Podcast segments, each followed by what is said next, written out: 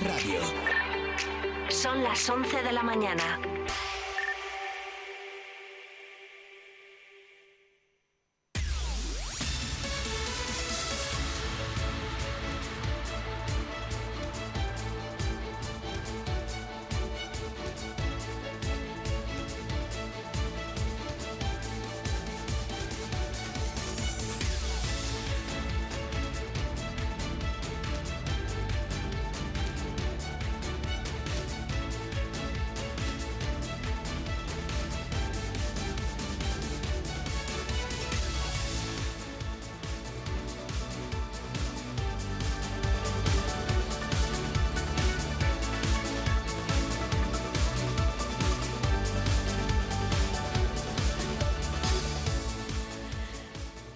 Desde las 8 de la mañana venimos eh, contándoles la actualidad de esta jornada de viernes, en día 6 de octubre, y continuamos eh, haciéndolo. Actualizamos ahora en titulares la información eh, del día y la ampliamos a las 2 de la tarde con María Cristóbal.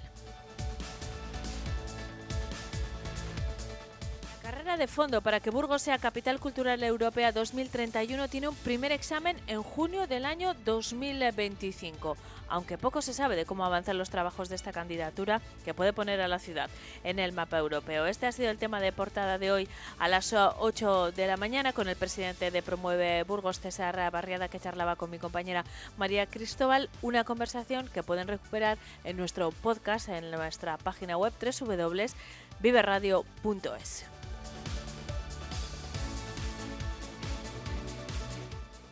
Aguas eh, pide 76 millones en cinco años para asegurar el suministro. Diario de Burgos informa hoy de que la sociedad municipal propone actuaciones urgentes en la red y en las instalaciones. En el informe técnico elaborado se contemplan hasta 66 obras de mejora por 209,7 millones a realizar entre 2024 y 2038.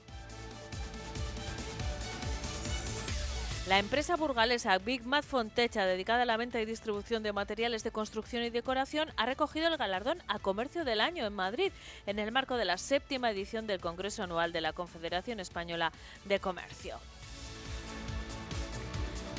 La Confederación de Asociaciones Empresariales de Burgos y la Confederación Empresarial de Madrid ha celebrado un encuentro con el fin de promover una estrategia común que apoye la ejecución de las infraestructuras de transporte y logística que redundan en beneficio de sendos territorios y de sus empresas, especialmente el corredor ferroviario central, el tren directo Madrid-Burgos. Sus dos eh, presidentes, Miguel Ángel Benavente eh, de FAI y Miguel Garrido de la Cierva de CEIM, eh, los presidentes de ambas delegaciones se han comprometido a crear una alianza que permita la reapertura de esta infraestructura en el marco de la eficiencia logística que precisa el tejido productivo. Este encuentro ha servido también para realizar una detallada oferta de las ventajas competitivas de Burgos a los empresarios madrileños con el fin de ofrecer la ciudad y la provincia a nuevos proyectos empresariales. De hecho, hoy mismo la alcaldesa de Burgos se reúne con el alcalde de Madrid en la sala de juntas del Fórum Evolución, una cita a partir de las 12 y cuarto de esta mañana.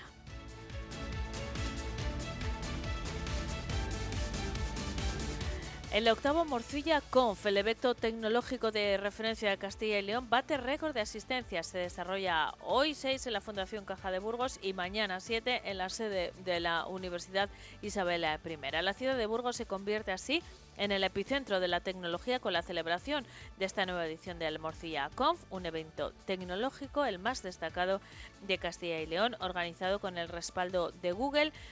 GDB Burgos y la Asociación Burgalesa de Ingenieros Informáticos. Este año bate récord de asistencia con más de 400 confirmados. El Hospital San Juan de Dios trabaja en una nueva etapa de su vida. Llevan en Burgos desde 1956 y aunque los dos últimos años han sido complicados por la incertidumbre que se tenía sobre su continuidad, en los próximos 24 meses va a renovarse por completo. Lo ha contado su director en Vive Burgos. La policía local de Burgos ha detenido una pareja que se agredió mutuamente. Los hechos tuvieron lugar el pasado jueves en día 28 de madrugada. Conocemos a continuación la previsión del tiempo. Vive el tiempo en Vive Radio Burgos.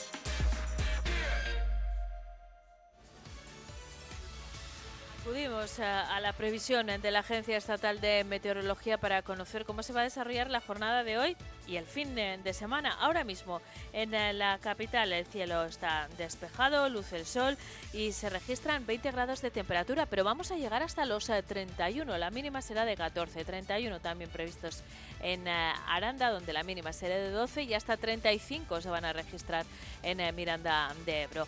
Mañana sábado también cielos nubosos o despejados Temperaturas con pocos cambios y viento flojo variable, 31 de máxima en Burgos, 31 en Aranda y 34 en Miranda. Las mínimas se quedarán en torno a los 12 o 13 grados. El domingo bajan un poco las temperaturas, seguiremos con cielos poco nubosos y termómetros entre los 31 que se alcanzarán en Burgos, los 30 de Aranda y de nuevo 35 en eh, Miranda de Ebro en la jornada del eh, domingo. Seguimos en eh, Vive Burgos, son las 11 y 7 y nos vamos al cine.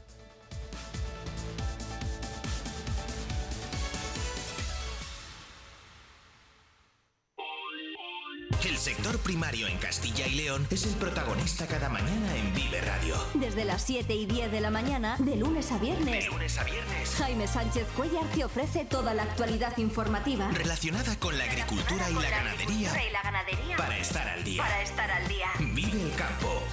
De lunes a viernes cada mañana. Vive el campo. Aquí en Vive Radio.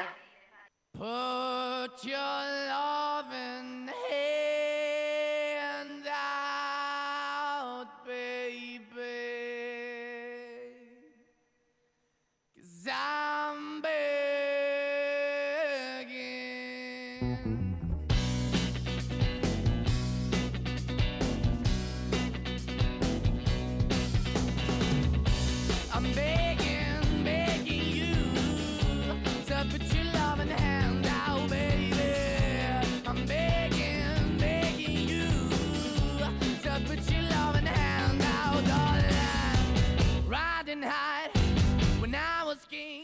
Viernes es día de estrenos en las eh, carteleras y también en eh, Vive Burgos. Nos adelantamos a los eh, planes de todos ustedes, les hacemos propuestas para eso. Acudimos cada viernes a los cines Bangolen que renuevan casi por completo esta semana su cartelera. Saludamos a su gerente Alicia Alonso. ¿Qué tal, Alicia? Muy bien, buenos días. Renováis casi entera la cartelera, diría, ¿no? Pues con cuatro estrenos mm, poco nos queda más que, renovar todo. La verdad es que sí, hay un cambio grande. Cuatro estrenos nos hacen quitar casi todas las películas que teníamos. Dejamos tres de la semana pasada, que, que, llevan una semana. ¿eh? La de Woody Allen, la de Monstruos y la de Misterio en Venecia, que sí que lleva un par de semanas, pero eso, prácticamente nueva esta cartelera. Mm, Alicia, eh, espero tener tiempo para hablar de la de Woody Allen, que es una peli bien eh, recomendable. Pero me voy a saltar el orden eh, previsto, le aviso ya a mi compañero Pablo Miguel, que está en el control técnico y de sonido, porque quiero empezar por cine español, porque hoy, viernes 6 de octubre, es el Día del Cine Español. Sí, hay que celebrarlo. Hay que celebrarlo. Qué mejor que viendo una peli española. Tenemos propuestas interesantísimas. Además, eh, ¿te parece, Alicia, si empezamos eh, mm, aunando el eh, cine español con la música, que es lo que ocurre en la película que, bueno, llega con, con el sello de Fernando Trueba? que renueva su colaboración con Javier Mariscal. Ya hicieron una película de este tipo Chico y Rita hace unos cuantos años ya y ahora mm, llegan con dispararon al pianista. ¿De qué peli, de qué tipo de peli estamos hablando, Alicia? Pues muy parecida, como tú bien dices, a Chico y Rita. Es una película de animación, en este caso musical, con jazz. Eh, es una delicia escuchar, no solo ver la película, sino escucharla, porque tiene una banda sonora increíble porque la, porque la trama nos lleva a ello. Es un periodista que está escuchando música en su casa tranquilamente y de repente dice, ¡oh, qué bueno este pianista! Le busca y si no me suena de nada, se pone a investigarlo, que este pianista era Tenorio Junior, un pianista brasileño. Entonces se pone a investigar por qué desapareció eh, en esos momentos de los años 60, 70 sin, sin, sin saber qué le pasó. Entonces, bueno, pues nos mete en este ambiente eh, de dónde estaba estallando la bossa nova, dónde estaba estallando el jazz. Eh, la verdad es que, pues eso, te dejas llevar por la música, por la animación tan divertida que hacen entre Mariscal y Fernando Trueba, está muy bien. Un día, un solo de piano en una grabación de los años 60 me llamó la atención.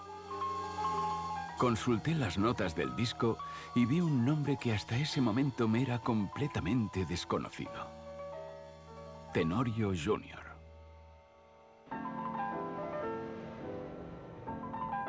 ¿Quién es este pianista? Tenorio fue uno de los máximos exponentes del samba jazz durante los años de la bossa nova.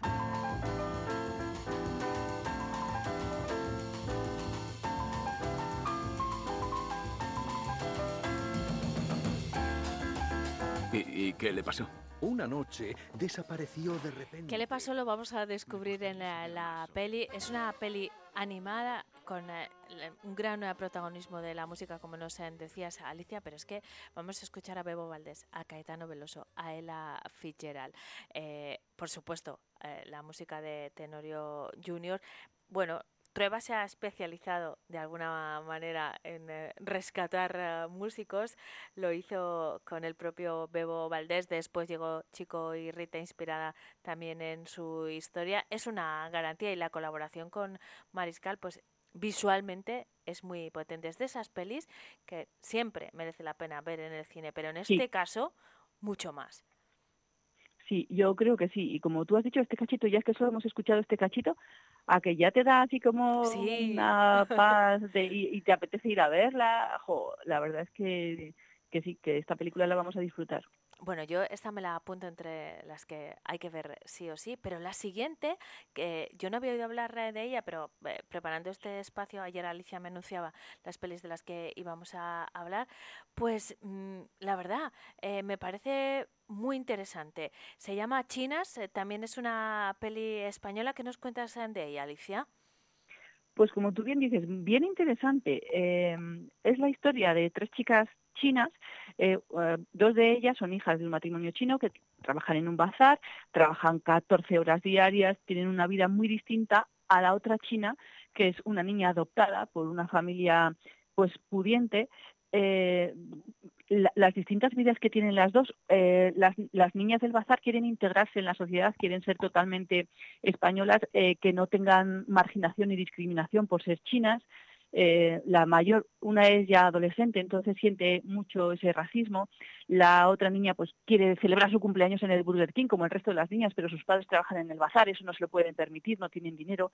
Y sin embargo la niña adoptada pues quiere conocer sus raíces, quiere saber de dónde viene, por qué su madre y sus padres no son chinos, quiere saber quién son sus verdaderos padres. Bien interesante. Yo creo que va a ser una película de las que de las que luego sí que vamos a comentar, oye, pues esta estuvo muy bien. Es de la directora que ganó un Goya por Carmen y Lola. mm, Y yo creo que, que esta también se merece un visionado. Yo creo que se merece un visionado y es de esas eh, pelis de las que vamos a hablar eh, en el eh, futuro, mm, pues en las galas de los Goya, de los Feroz, porque es muy interesante las propias historias de las niñas, pero también el retrato social que hacen, Sí. eh, que yo creo que está muy bien reflejado desde eh, diferentes puntos de vista. Esto es solo un avance. Lo que daría yo por tener un chino molaría un montón, pero no lo llames chino, llámalo tienda o bazar. Hola, me llamo Lucía y mi nombre en chino es pero prefiero mi nombre español. 我能不能邀请我的朋友一起过生日啊？你以为我们很有钱啊？我的朋友都是在游乐园或者不冷静听。 Estamos eh, escuchando eh, un fragmento del eh, tráiler. En este caso, eh, claro, también el chino está muy presente y, y hay tramos de la película que están eh, subtitulados porque la familia eh, de origen eh, chino que regenta el, bajar, del bazar que nos decía Alicia, entre ellos habla en chino, pero también está después el punto de vista de la niña china adoptada y, y de la historia de esa familia que decide adoptar una niña china. Bueno, eh, la verdad es que mm, es una película muy interesante y en algunos momentos muy tierna. Las niñas trabajan con una naturalidad Sí, asombrosa Sí. que de verdad eh, te metes en eh, la peli y bueno, yo me quedo con estas dos eh, recomendaciones. para celebrar el, eh, el Día del Cine Español, pero cine para español, disfrutar sí. del cine también. Alicia, vamos al orden eh, inicial. Lo siguiente es una película de género. eh, esta me va a costar verla, pero porque voy a pasar miedo. La verdad que sí. Alicia yo- se ríe, ¿a ti te gusta esto? No, ¿qué No, va? Es ah, que vale, yo te vale. tengo que reconocer que esta no la voy a ver. Vale, vale, a vale. ver, que la película... He visto el tráiler y ya me ha costado. eh, soy muy miedosa. eh, vi El Exorcista en su momento siendo pequeña y yo creo que ahí cometí un error. Claro, la viste muy pronto. jo, Eso me ha pasado a mí. sí. Pero hay mucha gente Sí. fan de este tipo de cine, mucha. Pero mucha, mucha. Eh, yo, eh, como, como te he dicho que soy muy miedosa, pues a mí me, me asombra, pero hay mucha gente que le gusta este tipo de género eh, y preguntan por ella y es una película que va a llenar El exorcista creyente, que es el- la secuela de la primera exorcista que hace 50 años que se, que se emitió en el 73, con lo cual em, ahora vemos a la misma madre que luchó contra el exorcismo de su hija, pues la madre sale presente en esta película. En ese sentido está muy bien, recupera este personaje, eh, le da cierto, ah, pues eso, pues te vuelve a llevar a la película de los años de hace 50 años y la verdad es que pues, pues todo el miedo que quieras pasar lo vas a pasar en esta película. A mí me da miedo hasta el tráiler, a ver a ustedes. Efectivamente.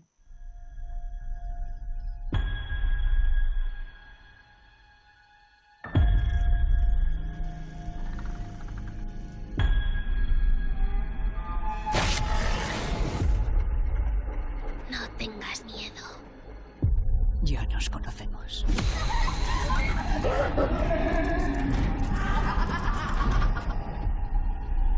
Estás buscando a Regan. ¡Estás buscando a Regan! ¡Arde en el infierno!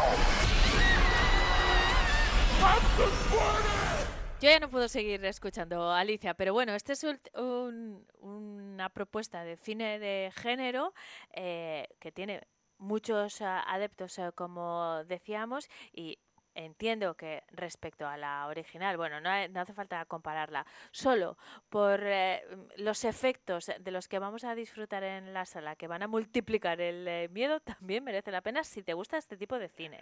Sí, sí, sí, eso, como bien te digo, yo creo que esta fue una de las películas que más miedo dio en su momento, entonces como que tiene mucha repercusión y yo creo que estaba, pues, pues a los que les gusta el género les va a encantar. Bueno, pues eh, el eh, exorcista creyente eh, también llega esta semana a las carteleras. Además, esta película eh, es de, eh, mm, de esas eh, citas como pasó un poco con la red que nos recuerdan casos que fueron actualidad en su momento, que no sé si habremos olvidado, pero que eh, supusieron un cambio, como la creación de Facebook, eh, por ejemplo, o bueno, hay, hay se me ocurren varias eh, películas, pero en este caso vamos a poner primero el tráiler, ¿te parece, Alicia, para que mm, nuestros eh, oyentes se, se sitúen en la noticia que hablamos? Fue una especie de asalto, entre comillas, a la bolsa por parte de, bueno, pues de, de unos eh, ciudadanos modestos que, que desbarataron absolutamente el eh, sistema. Esto es lo que ocurrió.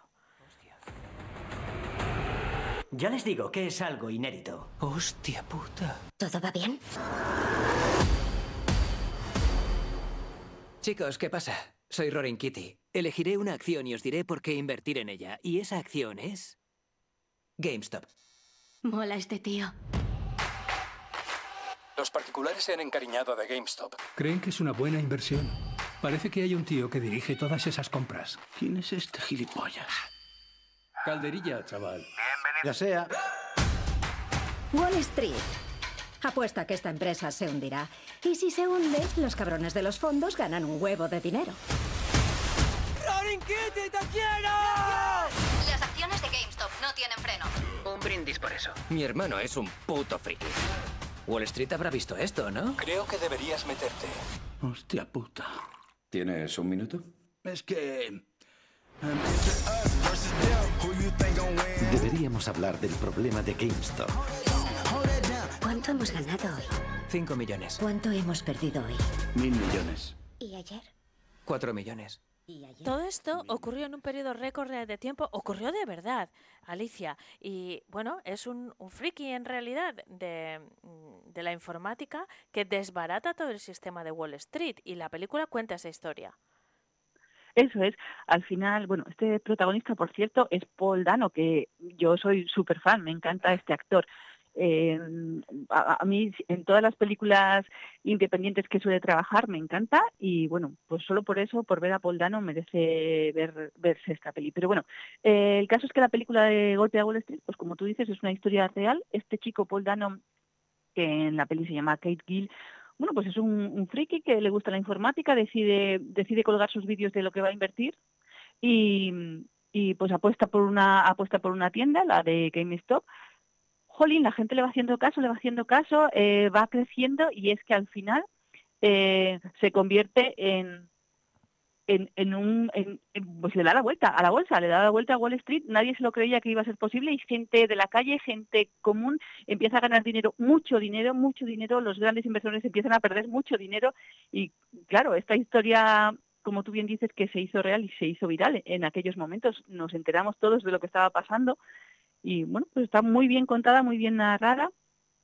y la verdad es que es muy es divertida. muy interesante, muy divertida y, y bueno, es uno de esos uh, puntos de, de, actualidad que, que son tan extraordinarios que, que, dan pie a la ficción.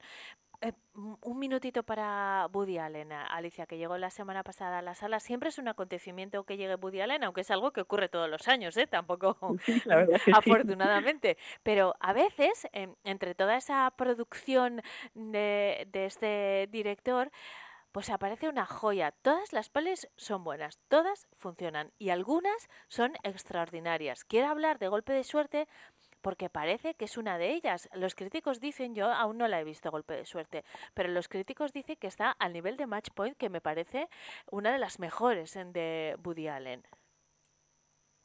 Pues la verdad es que, como tú bien dices, Woody Allen no suele traer una película anual, está en sus 50 pelis.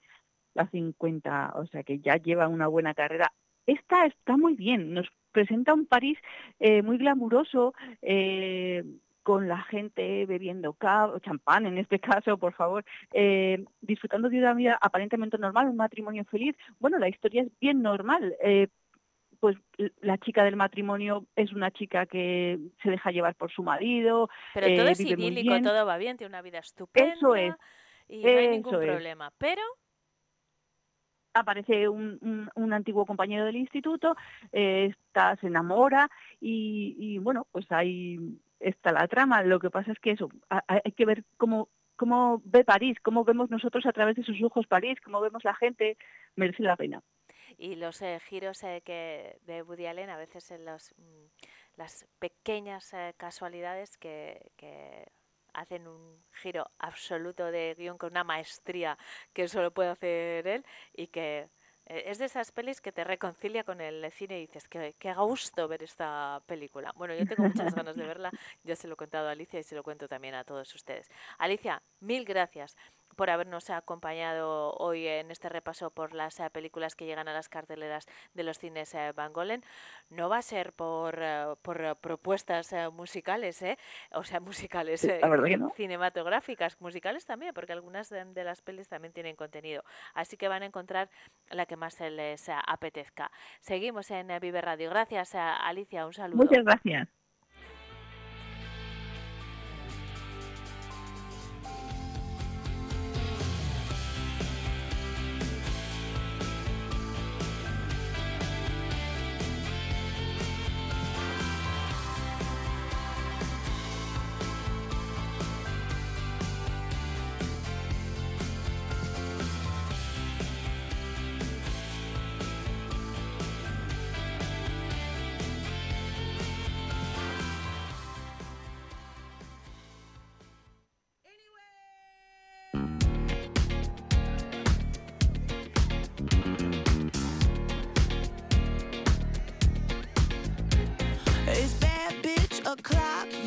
Yeah,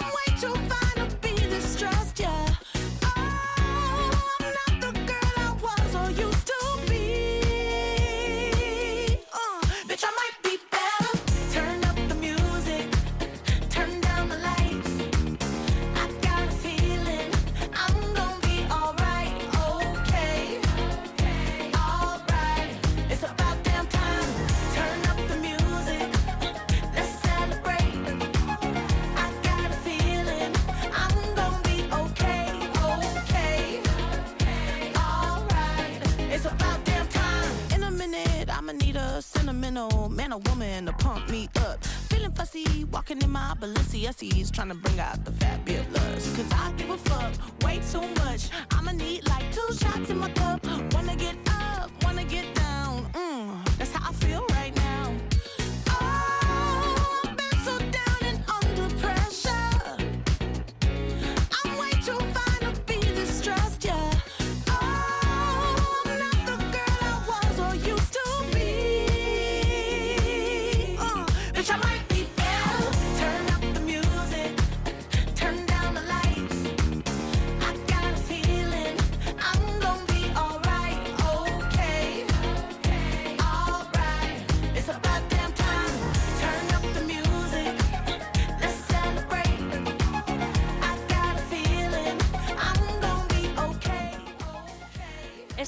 semana, 7 y 8 de octubre, se celebra una de las eh, citas eh, deportivas eh, más importantes de la provincia y que además está de aniversario porque alcanza ya 10 años. Me refiero a la marcha de montaña de Mandasaurus. Saludamos al responsable de su organización, Juan Carlos Cabrito. ¿Qué tal? Hola, hola, buenos días. Juan Carlos nos atiende desde Salas, eh, sede de, de esta marcha de montaña. ¿Qué tal día hace por ahí, Juan Carlos? Bueno, pues está el día perfecto. Ha salido bien, por la mañana refresca un poco, pero levanta rápidamente el día y, y por lo que dan va a dar buen tiempo e incluso diríamos que un poco más de calor para lo que son estas fechas. Eso te iba a preguntar. ¿Eso es bueno para los eh, corredores o, o para los m- para los deportistas o demasiado calor? Son gente curtida, eh. Cuidado. A ver, está, lo bueno que tenemos que es octubre, que aunque haga calor no van a ser unas temperaturas excesivas. Lo que sí que vamos a aconsejar es que se hidraten bien en todos los habituallamientos y que tengan cuidado, porque eh, estos días sí que ha habido 30 grados, pero bueno, eh, intentaremos que estén bien hidratadas, hidratadas en todos los habituallamientos y que ese aspecto tratar de cuidarle. La carrera se disputa, como les eh, decía, este fin de semana 7 y 8. Hay mm, varias eh, modalidades, carrera de montaña, BTT y senderismo. También hay diferentes eh, categorías. Es una prueba que pertenece al eh, circuito provincial de, marchas de montaña. Juan Carlos, es el décimo aniversario. En este sentido, ¿hay, hay alguna alguna novedad o alguna eh, algún guiño a la celebración o la carrera va a ser eh, con las mismas características eh, de siempre? Este año nos hemos un poco renovado, porque siempre intentamos hacer cosas distintas, como los años que hicimos los trails, de por etapas, ahora lo hemos dedicado un poco a los niños y seguimos un poco con la tónica, que es el sábado. Hay muchas actividades, sobre todo para niños, y lo que es actividades en familia, y el domingo es un poco más la prueba en sí, pero este año hemos hecho tres cosas distintas. La carrera corta de 13 kilómetros, en vez de hacerla en domingo, la hemos ya pasado al sábado, que es a las 5 de la tarde, y coincide con dos carreras más que son las carreras infantiles de para niños de 11-12 años que hacen 7 kilómetros y luego la cadete juvenil entre 13 y 17 años que pertenecen dentro del circuito de Trail Series de, de Diputación que como se están fomentando un poquitín pues hay un poco más meter el mundo del trail o iniciarles pues se creó este, este año en en el- a través del IDJ pues el circuito. Y luego ya que teníamos actividad sábado y domingo pues volvimos un poquitín a lo que era la prueba por etapas, pero este año hemos hecho una cosa distinta, que era eh, el sábado correr 13 kilómetros y el domingo bici. Entonces, esa que la, hemos- llamado la Super Demandasaurus. Y consiste, pues eso, en correr dos días, que es desde el sábado a las 5 de la tarde y el domingo a las 10 y media la BTT. Y luego la característica que tiene esta carrera, que, que la clasificación se hace según los puestos entre los 15 participantes que se han apuntado.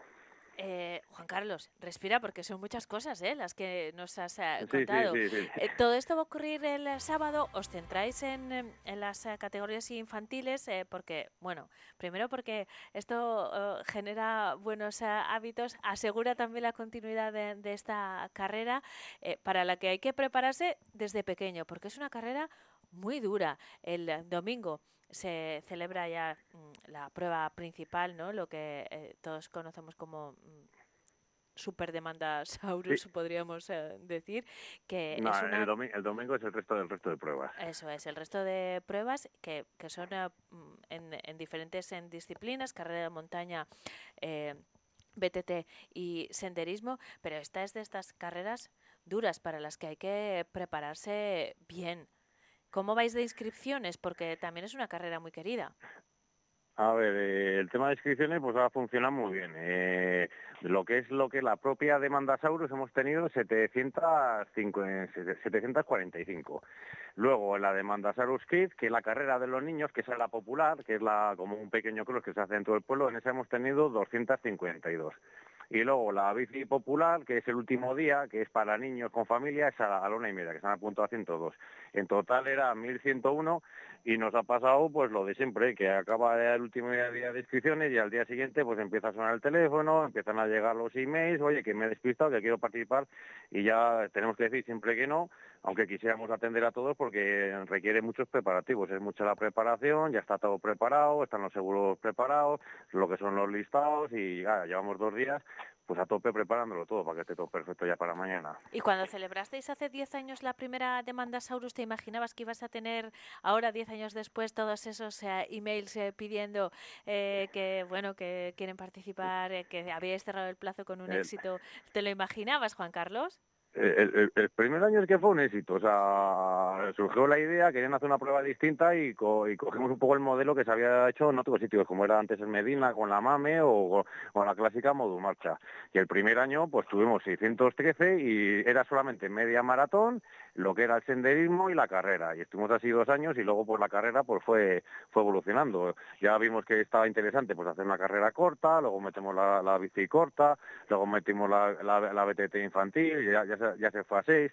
Luego la, carrera fue creciendo pues con lo que era un poco la puesta en escena a través del camión de Mandrasauros a través de, produ- de producción de saldas. Pues la, la, car- la carrera fue creciendo exponencialmente. ¿Que creíamos que era así? Pues, pues no, pues fue creciendo. Luego, ya te digo, fueron los que por etapas. Ahora el sábado pues siempre actividades culturales, eh, co- cosas para los niños y luego pues la propia demanda Saurus que, que al final siempre tiene buena acogida. y que no queremos eh, que pase desapercibida. Eh, yo creo que es una cita bien conocida por nuestros eh, oyentes, pero, pero por si alguien la está descubriendo, lo mejor que puede hacer es acercarse a salas este fin de semana y ver el, el, ambiente y, y el tipo de evento del que estamos hablando. Pero estamos hablando de una carrera de montaña. ¿Cuáles son las principales características de esta demanda Saurus, Juan Carlos? Mira, la característica es, de- es una carrera de montaña que nosotros la llamamos es de media montaña. No es una carrera de montaña de hecho con grandes eh, perfiles. Es una carrera de media montaña. Eh, tiene una gran dificultad organizarla. ¿Por qué? Porque en un pequeño espacio de terreno o un gran espacio tienes que coordinar perfectamente que 700, 800 participantes corran a la vez sin molestarse. ¿Qué pasa? Que unos están haciendo el senderismo, otros están haciendo la bici, la bici larga, otros la corta, otros la media montaña, otros la, eh, otros la infantil. ¿Qué pasa? Que, van, van aquí, como digo yo, hormiguitas en el monte y, y tiene que ir todo perfectamente con todos los voluntarios para que no se molesten, para que vaya todo perfectamente, se han abierto sendas. Este año hemos vuelto a cambiar los, los recorridos para que sea todavía mucho más cómodo. Este año va a coincidir mucho menos entre los participantes para que no se molesten, que luego otras veces sí que se gustan ver, se van a ver en algún avituallamiento, salida llegada al pueblo, pero tiene una gran dificultad eh, meterte en el monte, señalizar tantos recorridos, tantos participantes y luego todos los voluntarios que están ahí en el, en el, en el monte ayudando a todos los participantes. Bueno, pues eh, todo esto después eh, tiene su fruto en la participación y en una edición exitosa tras otra hasta alcanzar este décimo aniversario y, y la próxima cita pues es este mismo fin de semana. Juan Carlos eh, Cabrito, muchísimas gracias por habernos Sí, acompañado. sí, sí, si Felicidades. Si me, si me- si me- Sí. si me permite, me puedes decir una cosa. Yo, como me has dicho, que animar a la gente, yo como el sábado, eh, o sea, lo que es la prueba gorda es el domingo, pues yo animo a toda la gente a participar el sábado, porque desde la de una y media a una vamos a tener los talleres infantiles, que tenemos aquí un gran grupo de voluntarias que se están currando mucho los talleres, que la verdad que siempre ha funcionado muy bien, viene mogollón de gente con las familias y, a pasar el día. Eh, luego tenemos la gincana de bicis y luego ya pues eh, ya la gente se verá que ha estudiado, pero seguimos aquí la fiesta. Vamos a tener a partir de las 5 la zumba, mientras es la zumba se recogen ya los dorsales de la carrera del domingo, van a ir llegando los corredores de la carrera de- del sábado aquí.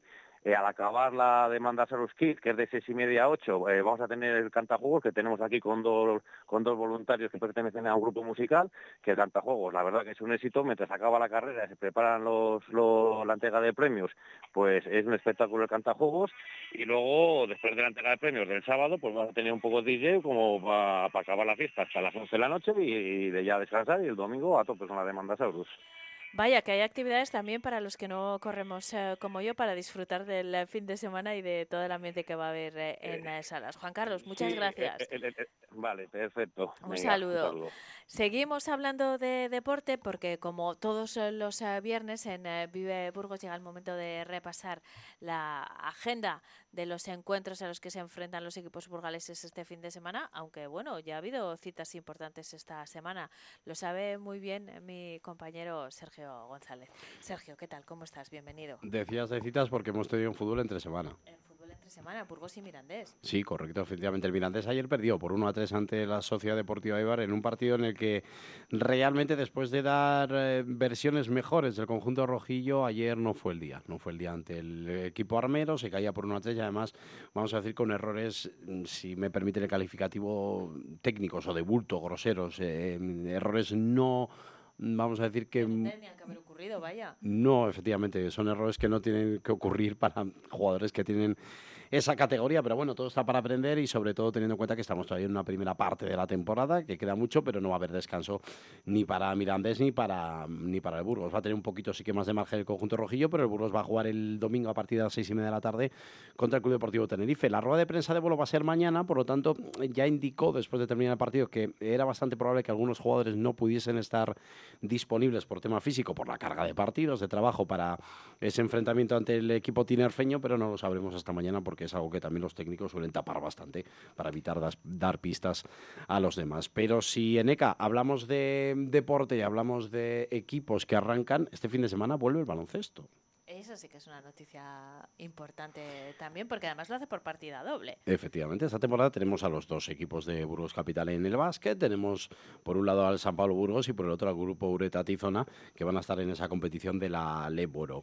Por un lado, tenemos al equipo del San Pablo Burgos, que va a tener que disputar mañana su partido a partir de las 6 de la tarde ante el Oviedo. Un encuentro que sí que es cierto que el Oviedo lleva 11 temporadas en Leboro y que a nivel de sufrimiento el año pasado las pasó, vamos a decir que canutas, hablando de una manera clara, y que uno de los favoritos es el equipo de Lolo Encinas, que esta misma mañana, en palabras del que después ampliaremos también el informativo aquí de Vive Radio, comentaba que presión tiene quien no puede llegar a fin de mes, que presión para ellos es otra cosa, que les pagan por hacer lo que les gusta, que son felices, que hacen todo lo que pueden y que precisamente él sabe que el reto que le puso el San Pablo cuando le dijo de venir aquí era nada más y nada menos que el de ascender. Vamos a ver qué tal se le da ese primer partido, esa visita, como decimos, a Oviedo. Y por el otro lado vamos a tener al al equipo de- del grupo Ureta Tizona que va a jugar ante el Real Valladolid. Y si miramos a lo que ha pasado en pretemporada, es un buen augurio, en el sentido de que se enfrentaron a ellos en esa primera etapa y lo hicieron con una victoria. Por lo tanto, vamos a ver, porque sí que es cierto que la pretemporada del conjunto de Diego Campo ha tenido, vamos a decir, que victorias y derrotas. Para eso son los partidos amistosos, para ir ganando un poquito y engranando las piezas pero bueno, pues eh, seremos eh, muy estaremos muy atentos a esos dos compromisos que tenemos por delante. Lo dicho, el San Pablo que tiene que jugar ante el Oviedo a partir de las 6 de la tarde mañana. El grupo Ureta Tizona lo va a hacer hoy a partir de las 9 menos cuarto, aquí en Burgos, ¿eh? en el Polideportivo Municipal de Plantío, ante el Real Valladolid. Pues estas son las eh, principales eh, citas. Eh, y si no, la demanda Saurus, como decíamos Claro, hace a un correr. momento, a correr o en bici. O en bici, a lo que más te No guste. hace falta apuntarse a la demanda Saurus como tal, que ya nos lo ha explicado Juan Carlos eh, Cabrito. ¿eh? Se puede ir a disfrutar de la ciclomarcha en familia y actividades para todos. No es competición al eh, nivel eh, de... No es élite, de- ¿no? es élite, pero, pero bueno, eh, yo valoro mucho las personas que se meten estos, esta cantidad de 14 kilómetros, eh, por ejemplo, los niños, no, 13 los eh, niños y hasta 14 en algunas categorías eh, también por la sierra de, de la demanda, ¿eh? no está mal. Va a ser bueno, ¿eh? Va por a ser cierto. buenísimo. Lo hemos contado también. Gracias, eh, Sergio. El lunes refrescamos eh, la información y vemos los resultados que nos deja el fin de semana. Ojalá sea bueno también en ese sentido. Seguimos en eh, Vive Burgos, 11 y 41. ¿Les apetece que les hagamos eh, propuestas de ocio? Pues nos vamos a Avalon.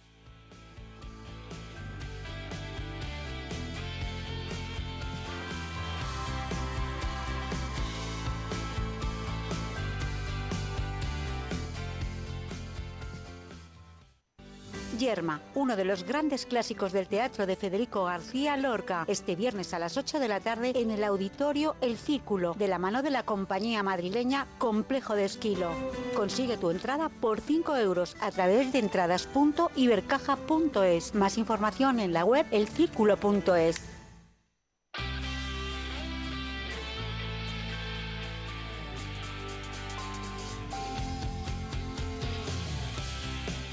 Seguimos en eh, Vive Radio haciéndoles propuestas interesantes de, de, cara al fin de semana. Llega el momento de acudir hasta Avalon, eh, en la calle San Julián, para recoger propuestas eh, de cómic, de juegos de mesa y también para repasar la actualidad de Friki. Nos hemos propuesto, aquí en Vive Burgos, quitarle todo lo peyorativo al término friki y mirarlo desde el punto de vista de una cultura masiva que tiene además muchísimas eh, fuentes eh, y muchísimas eh, facetas de las que aprender y disfrutar en formato, como les digo, cómic o en formato juego de mesa para toda la familia. Bueno, buscamos siempre interesantes eh, propuestas en uh, Avalon.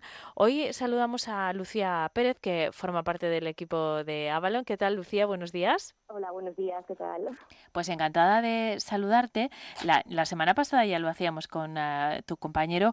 Mm, aquí vamos a hablar de cosas frikis, pero utilizamos este término con, primero, con todo el cariño, pero sobre todo desde el punto de vista de una cultura que, que tiene Sí. diferentes manifestaciones, pero queremos reivindicarla también, Lucía. Por supuesto. Vale, pues vamos. Y yo creo que cada vez, cada vez es mucho más, más conocido y más, mucho más respetado el, el término como tal y la cultura eh, también. Eso es, pero por si acaso vamos a dejar una muestra, eh, en el, varios ejemplos en el eh, programa de hoy de hasta dónde llega esa cultura hippie. Vamos, hippie yo, friki quería decir, friki. Eh, Lucía, vamos a empezar hablando de cómics y hablando de cultura, por cierto.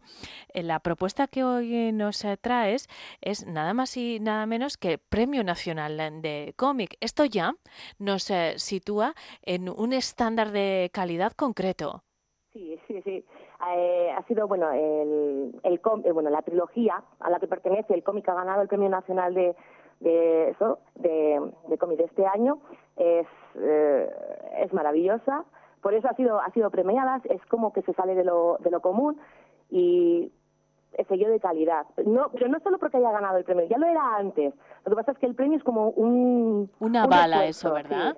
sí, exactamente. Eh, háblanos en de la trilogía y de el- el- la tercera entrega, que es y última, lógicamente, porque es una trilogía, eh, que es la que nos vamos a detener eh, especialmente.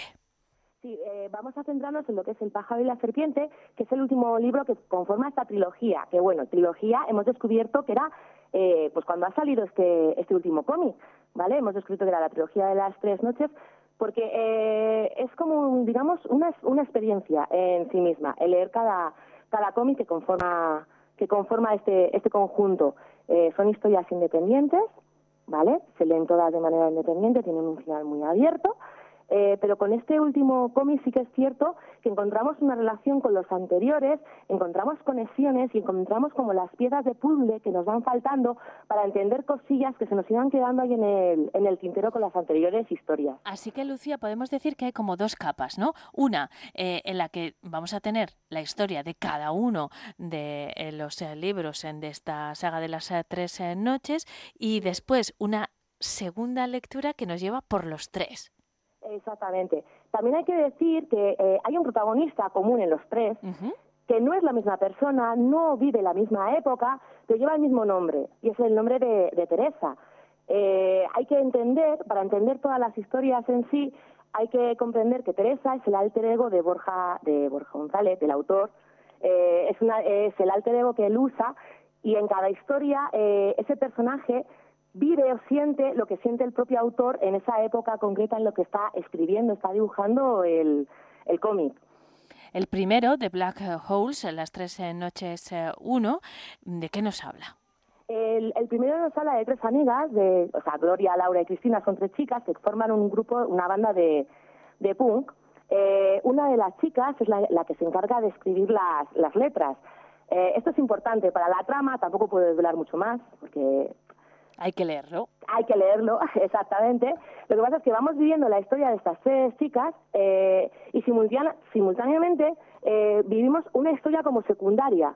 ¿vale? En, en, otra época, en un 1800, con un personaje, eh, también es una chica, eh, es curioso porque todos sus protagonistas son, son chicas, y, y es, una, es una mujer eh, fuerte también que reivindica su posición, su, su libertad dentro de la época en la que le ha tocado vivir, y que de alguna manera al final ambas historias quedan conectadas por algo que ocurre, que va ocurriendo, que vamos descubriendo al final del, esto en la primera entrega. En la, la segunda, entrega. las tres noches en dos, se llama Grito Nocturno. Sabemos que Teresa va a estar uh, presente porque ya nos lo has contado al principio, pero sí. cuenta otra historia.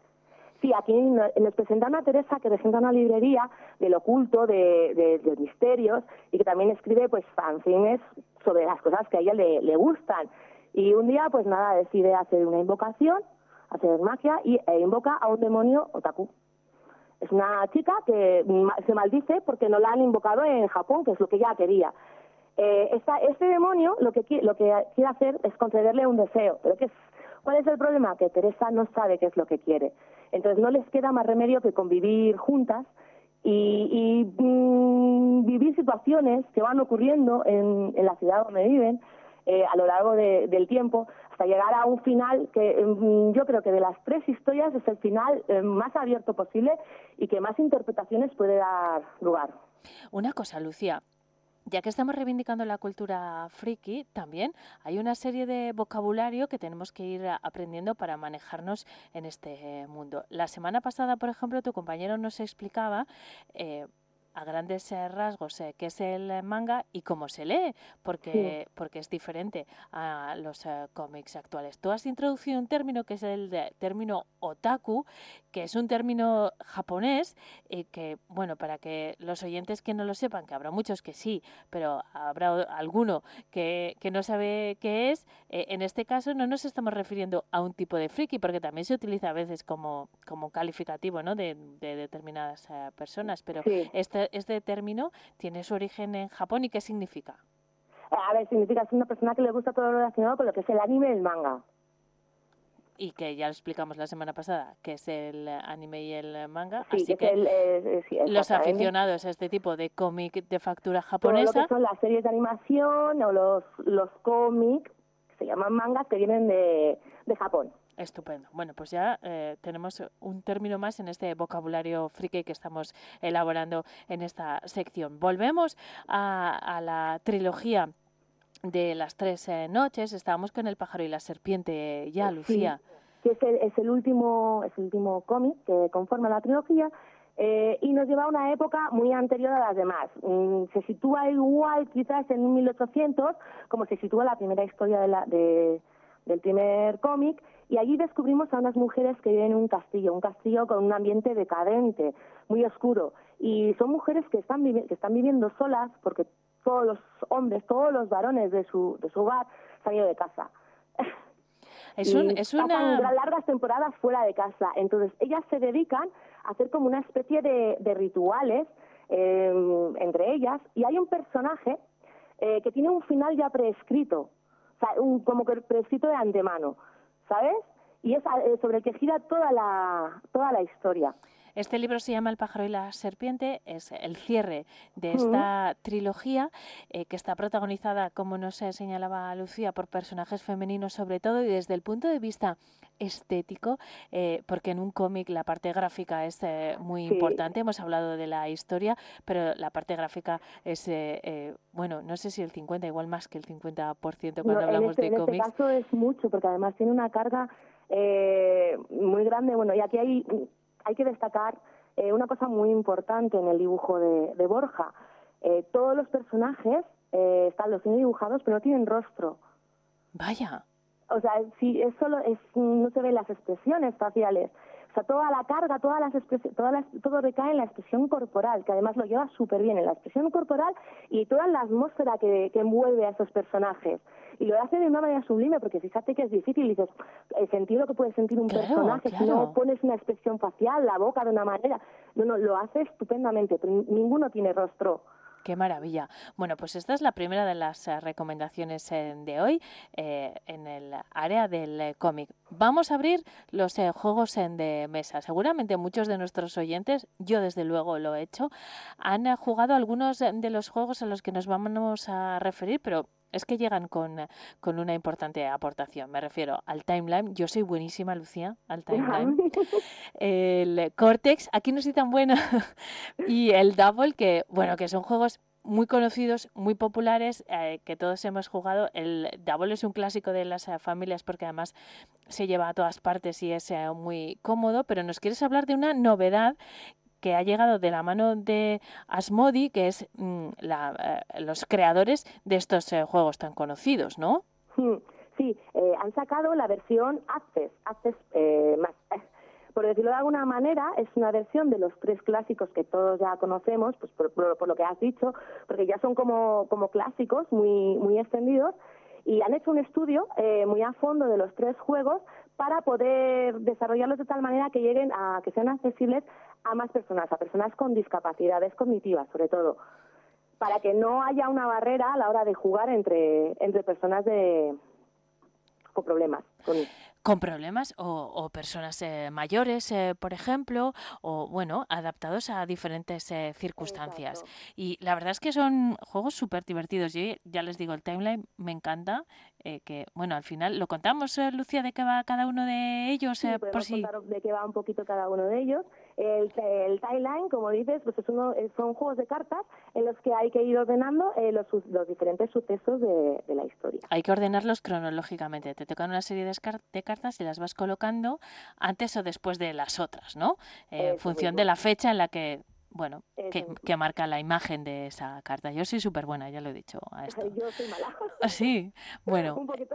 ¿Y al Cortex eres buena? Soy una buena. Sí, con los juegos de agilidad visual suelo ser un poco más...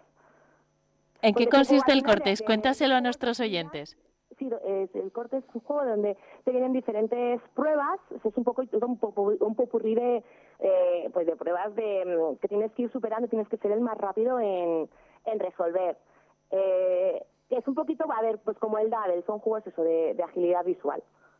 Sí, el Double también eh, tienes que identificar una imagen eh, que está eh, en las eh, cartas, pero bueno, como dices, de habilidad eh, visual. Juegos mm, que ahora son más accesibles para más eh, personas gracias a esta colección de juegos. Quiero, quiero añadir que es que vienen, aparte de, de lo que han hecho, que han, bueno, han sacado las cartas más grandes, más visuales y tal, sí que vienen con un, con un análisis realizado por expertos científicos para, que, para, pues, para dar información a familiares, profesionales que quieran usar esos juegos eh, con, en, en su sector. Y, y, claro, mm, también eh, sirven, son de alguna manera terapéuticos. La finalidad del juego es lúdica, pero, pero lo lúdico puede tener también eh, facetas terapéuticas. Podemos usarlos como herramienta terapéutica y eso es muy interesante. Sí, y además luego, pues eso, para inclusión, pues siempre está, siempre está muy bien. Lucía, vamos a seguir adelante hablando de actualidad eh, friki. Eh, hoy vamos a detenernos, si la semana pasada nos íbamos hasta mm, Las Vegas, hoy eh, este acontecimiento se ha producido más cerquita en eh, el Salón del Cómic en de Guecho. ¿Cómo es este Salón del eh, Cómic? ¿Qué dimensión tiene? A ver, pues, a ver, en principio es un saloncito pequeñito, no es comparable como puede ser lo que es eh, en Barcelona, Madrid y tal, pero es que siempre hay que darle voz también a, a lo grande y a lo pequeño, a todo lo que haga por la, por la cultura. Y, a ver, eh, en este vamos a destacar pues que han tenido bastantes autores y invitados. Uno de ellos ha sido eh, Borja González, el autor de, de El pájaro De- la de la serpiente. eso es de la trilogía de la que hemos hablado, ¿no? Sí, entonces él ha estado allí haciendo algunas algunas eh, mes- mesas redondas, charlas y firmando, firmando ejemplares de sus de sus obras, junto con autores eh, también eh, patrios como Fran Galán, eh, Natacha Bustos, etcétera. Bueno, pues es una cita bien interesante también. Nos quedamos con estas eh, recomendaciones, eh, Lucía, El eh, pájaro y la serpiente, que es el tercer libro de la trilogía de las tres noches, que, bueno, vamos a acabar como empezábamos. El, el cómic ya tenía mucho éxito y mucha calidad, pero es que además ha sido reconocido con el Premio Nacional de Cómic este año, así que bueno, eh, eh, tiene todavía un, un, aval más, como decíamos, y, y una calidad extraordinaria. Y después, pues este fin de semana, si les apetece no se enfrenten conmigo al timeline, pero, pero al corte sí, porque me van a ganar seguro. Eh, pero todo, todos estos juegos Incorporan además ahora nuevo público y todas las dudas que les surjan alrededor de estas eh, cuestiones u otras eh, relacionadas con otros eh, juegos, con los cómics, con el merchandising alrededor de los cómics o determinados personajes, pues las van a resolver en Avalon Burgos, que está en la calle San Julián 4. Así que ahí van a encontrar lo que necesiten y el asesoramiento, entre otros, de Lucía Pérez, que nos ha acompañado hoy en eh, Vive Radio. Lucía, ha sido un placer charlar contigo. Hasta pronto. Un saludo. Hasta luego.